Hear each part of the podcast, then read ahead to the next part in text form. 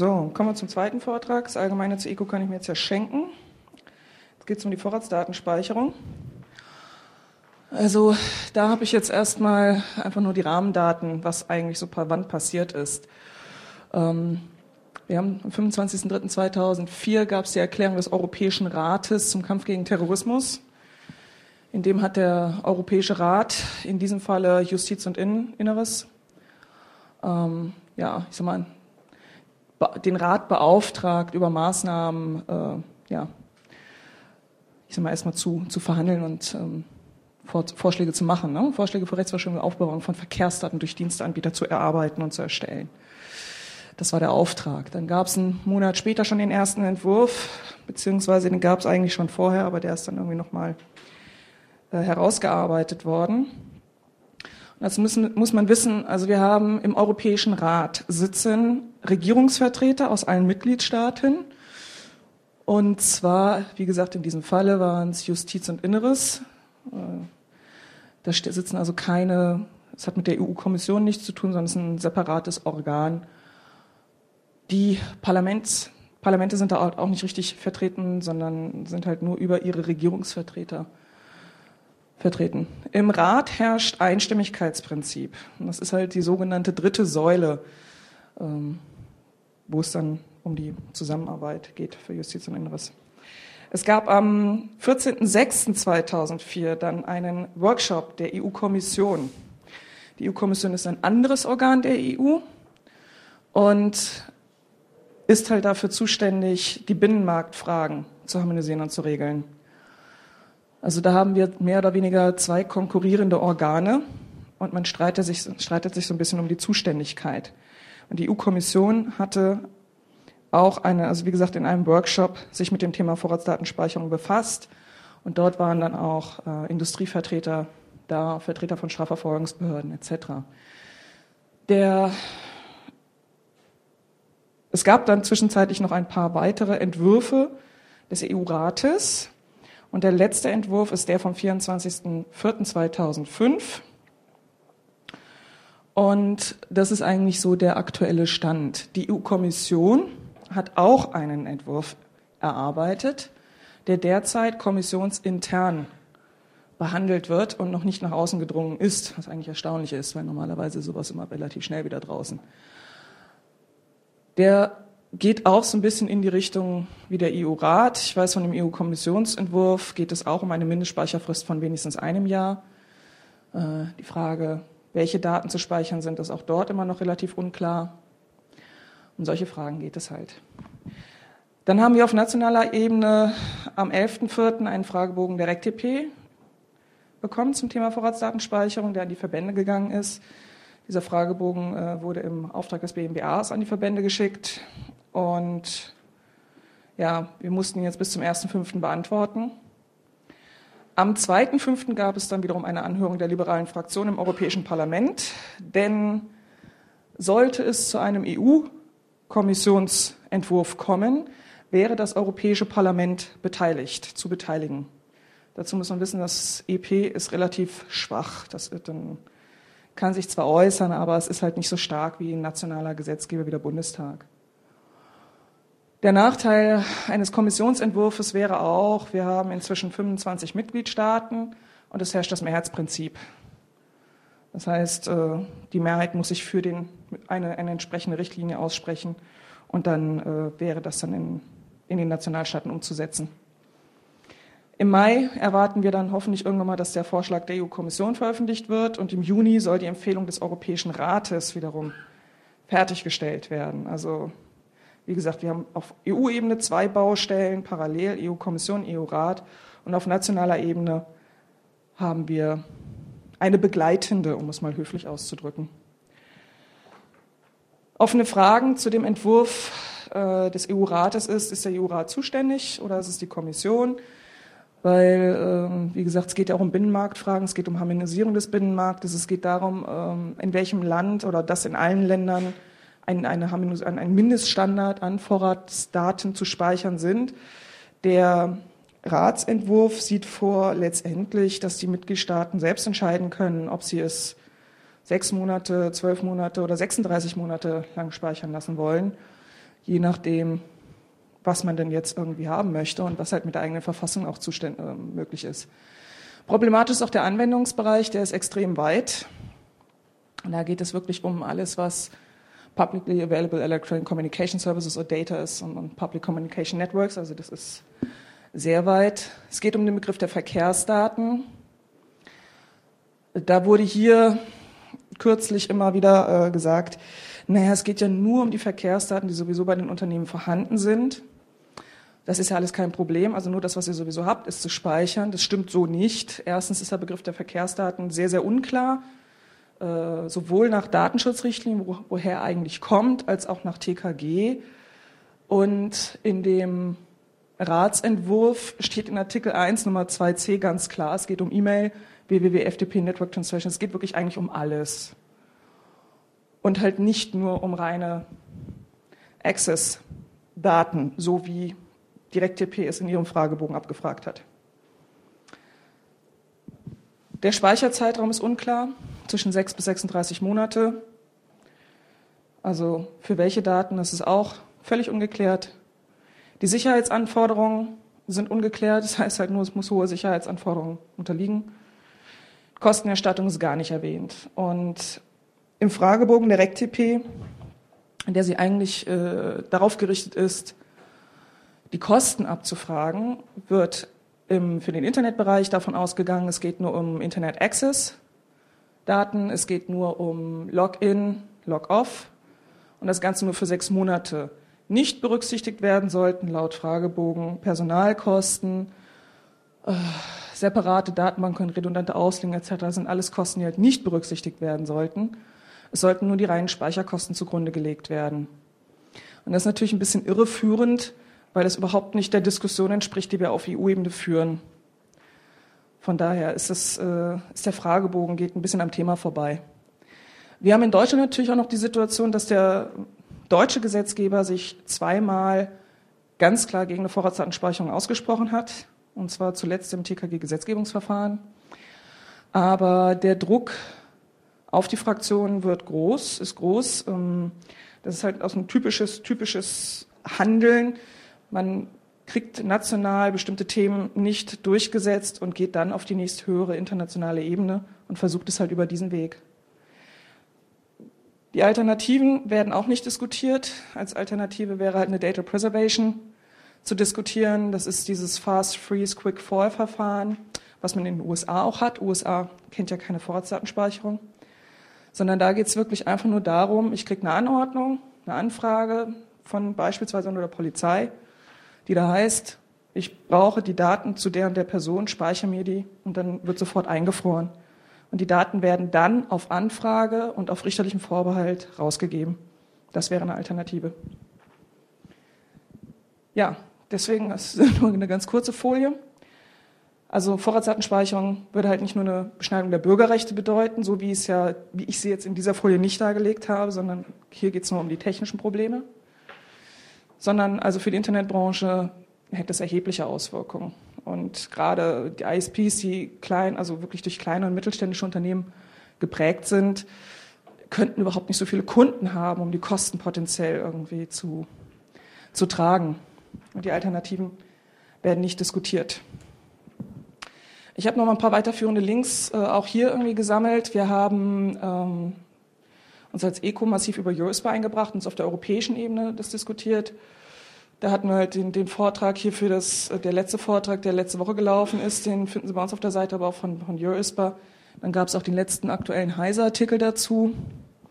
Das Datenschutzzentrum in Schleswig-Holstein hat ein ganz gutes Material und was hier fehlt, ist auf den Seiten des Bundesdatenschutzbeauftragten finden Sie einen Vortrag von Frank Simon von Ecke Terram, der das Ganze mal aus der Sicht eines kleinen ISPs auch beleuchtet hat, der auch sehr hilfreich und interessant ist. Danke. Fragen?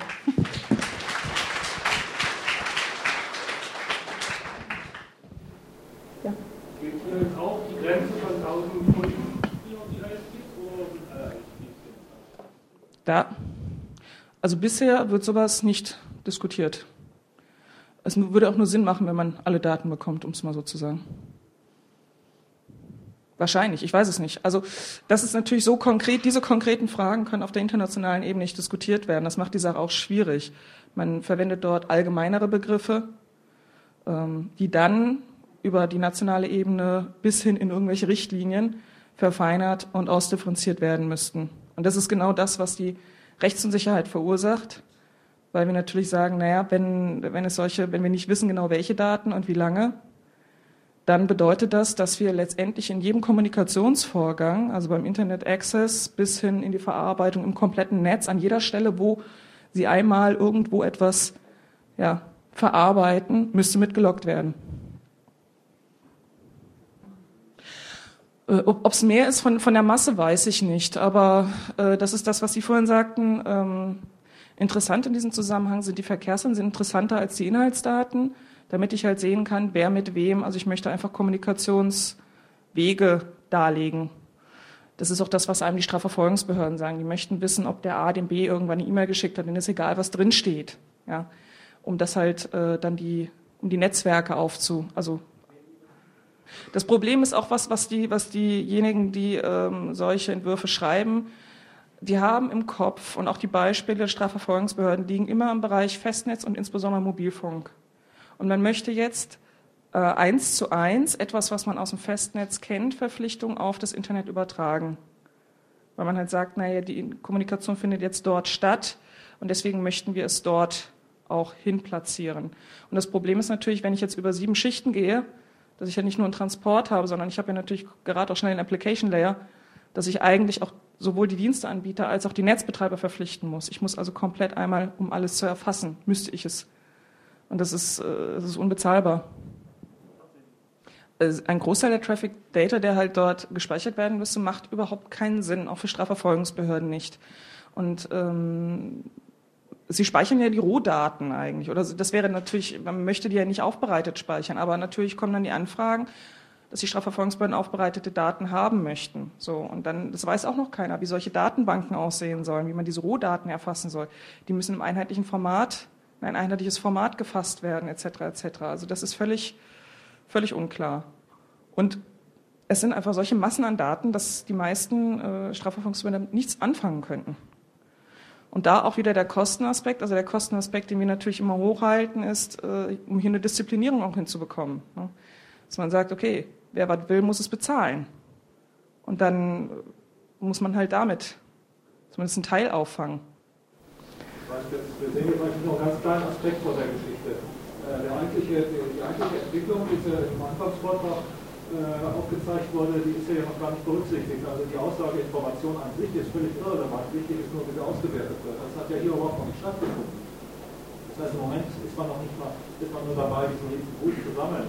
Aber die Macht ausüben tut letztlich das, was auswertet. Richtig. Ja, es ist, es ist auch völlig unklar, ob man jetzt das in der Zentrale, ob die Unternehmen das alles in eine zentrale Datenbank liefern müssten oder ob jedes Unternehmen eine eigene Datenbank erschaffen müsste. Das ist auch noch ungeklärt. Die Unternehmen haben natürlich kein Interesse daran, diese Daten an eine zentrale Datenbank zu liefern, denn das sind ihre Kundendaten. Und äh, auf der anderen Seite ist es natürlich auch so, das sind Daten, die die Unternehmen momentan nicht sammeln dürfen. Ja, das sind Daten, die, die fallen an im Netz damit sie den Service erbringen können. Das heißt, ich, die erheben die Daten, um, um, den, um den Service zu erbringen.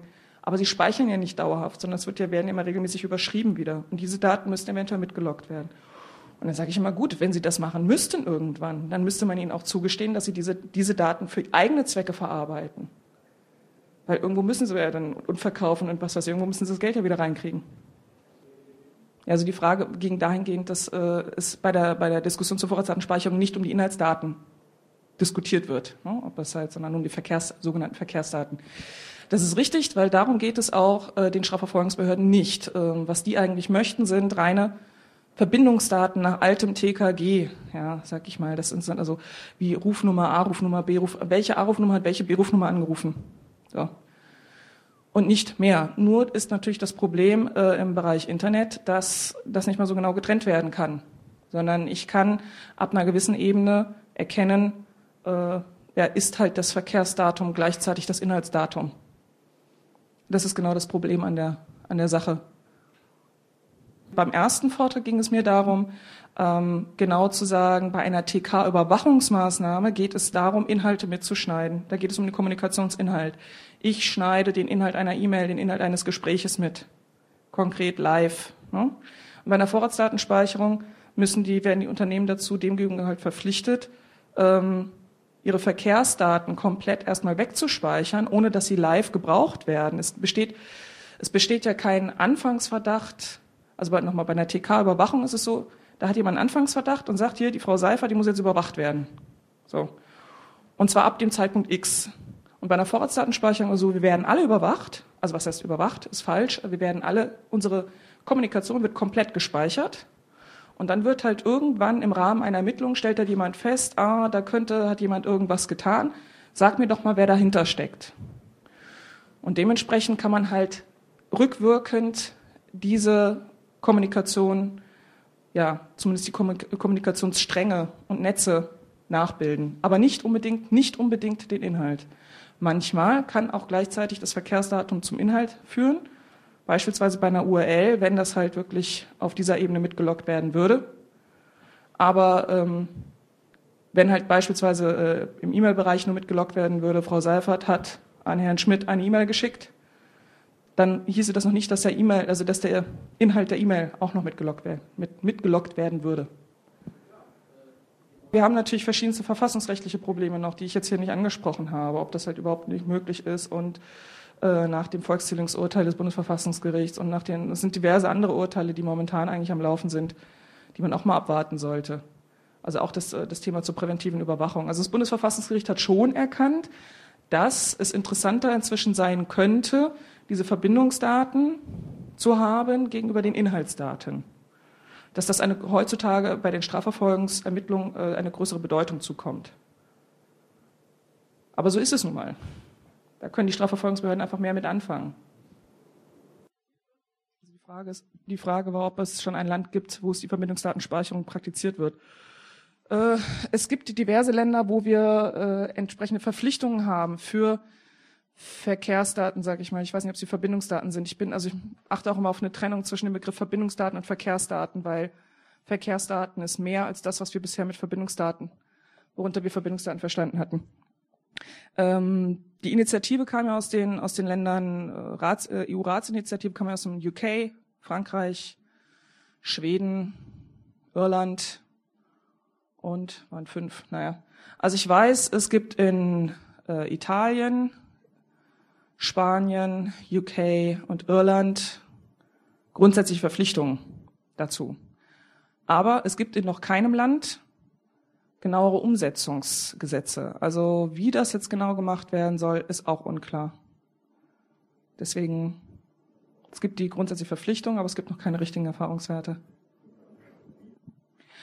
Also die Frage ist, äh, wie lang wer welche Verbindungsdaten oder Verkehrsdaten aufbewahrt. Die Telekom macht es drei Monate. Das ist von Provider zu Provider unterschiedlich. Ja, es kommt auch je nach Landesdatenschutzbeauftragten. Äh, bei der Telekom hat das den historischen Hintergrund, dass es halt früher man maximal für 90 Tage die Verbindungsdaten speichern durfte. Und ähm, ich denke mal, es wäre, es ist, werden viele andere auch so machen, um es mal so zu sagen. Also die, Fra die, Frage ist, ob es eine automatische Auswertung der Verbindungsdaten gibt. Äh, nein, gibt es derzeit noch nicht. Wird aber von verschiedensten Seiten gefordert. Ich sage nur Urheberrecht äh, ist so etwas natürlich interessant denn äh, auch da haben wir äh, die, die Auskunftsersuchen der, also bisher haben wir verschiedenste Auskunftsersuchen. Das sind natürlich auf der einen Seite die Strafverfolgungsbehörden, die halt ankommen mit einer dynamischen IP-Adresse und Zeitstempel und sagen, wer hatte zu dem Zeitpunkt, welcher Kunde hatte die. Äh, es kommen auf der anderen Seite massive Versuche von, von der Content-Industrie, das auch auf zivilrechtlichem Wege herauszubekommen. Und da können bisher die Provider sagen, es ablocken, können sagen, nein, komm bitte, geh zum Staatsanwalt, denn sobald sie wissen, dass der Staatsanwalt kommt, ist es in Ordnung. Ne? Aber aus diesem, wenn, wenn es denn zivilrechtlich ähm, so käme, dann würden die Anfragen massiv steigen und dann würden vielleicht einige Unternehmen überlegen, solche automatisierten Datenbanken zu erschaffen. Das ist nämlich genau das Problem, was sie momentan haben. Selbst wenn sie die dynamische IP-Adresse haben und den Zeitstempel, haben sie noch nicht die Zuordnung zum Kunden. Und das müssen sie immer noch herstellen. Das ist immer nächster Schritt. Und das muss händisch gemacht werden.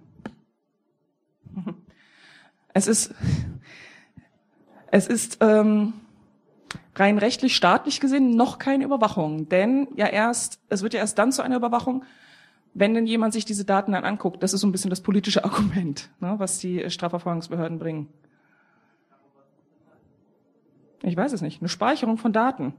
Ein Datenfriedhof. Aber äh, fragen Sie das mal Ihre, Ihre Politiker. Also, ja, was, was soll es denn dann sein? Ja, es ist halt eine Überwachung. Unter Überwachung verstehen wir im staatlichen Sinne halt natürlich, dass eine Überwachung nur etwas ist, was der Staat gegenüber seinem Bürger macht. Und hier ist es ja wieder eine typische Situation, wo die Wirtschaft als Hilfs-Sheriff eingespannt wird, als Zwischenstation und etwas macht, was eigentlich eine originär staatliche Aufgabe ist, was der Staat aber aufgrund der Privatisierung nicht mehr machen kann. Und dann gibt es natürlich die verfassungsrechtlichen Debatten, was in einer solchen Situation äh, passieren muss, ob denn das nicht vielleicht doch auch eine staatliche Aufgabe ist. Ne? Also da sind wir halt, wir haben noch keine Klärung durchs Bundesverfassungsgericht und ich weiß nicht, ob es zu einer kommen wird. Also sollten wir eine Vorratsdatenspeicherung kriegen, wird wahrscheinlich irgendeiner, ein Kunde vielleicht auch mal klagen. Ja, die, also die Frage ging dahingehend, ob man die Daten, äh, ob man dann noch diese Auskunftsersuchen gegenüber den oder die Auskunftsanfragen gegenüber den Unternehmen hätte, welche Daten dieses Unternehmen von mir speichert. Ähm, ich denke mal, das würde wahrscheinlich in diesem Zusammenhang geändert werden. Also wir müssten das komplette Datenschutzrecht ändern. Die, Fra die Frage war, äh, wie das mit Telemetriedaten aussieht. Ähm, ja, wird vielleicht als nächster Schritt kommen. Also im Zusammenhang mit Toy Collect sagen ja in Hessen, ich glaube Hessen benutzt es jetzt auch schon, um die Toy Collect Daten, um andere Sachen aufzuklären. Also man muss sich darüber im Klaren sein, wenn die Daten irgendwo einmal gespeichert werden, dann werden die selbstverständlich irgendwann für andere Zwecke und auch für Strafverfolgungszwecke äh, verwendet. Wozu, warum nicht? Ja, sie sind ja sowieso schon da. Also, ich denke mal, das ist äh, völlig, das ist klar. Gut, dann herzlichen Dank. Sie finden die Vorträge im Zweifel nächste Woche noch bei uns auf der Website und beim CCC wahrscheinlich auch noch. Ne? Und dann gucken wir mal. Jo, danke. Tschüss.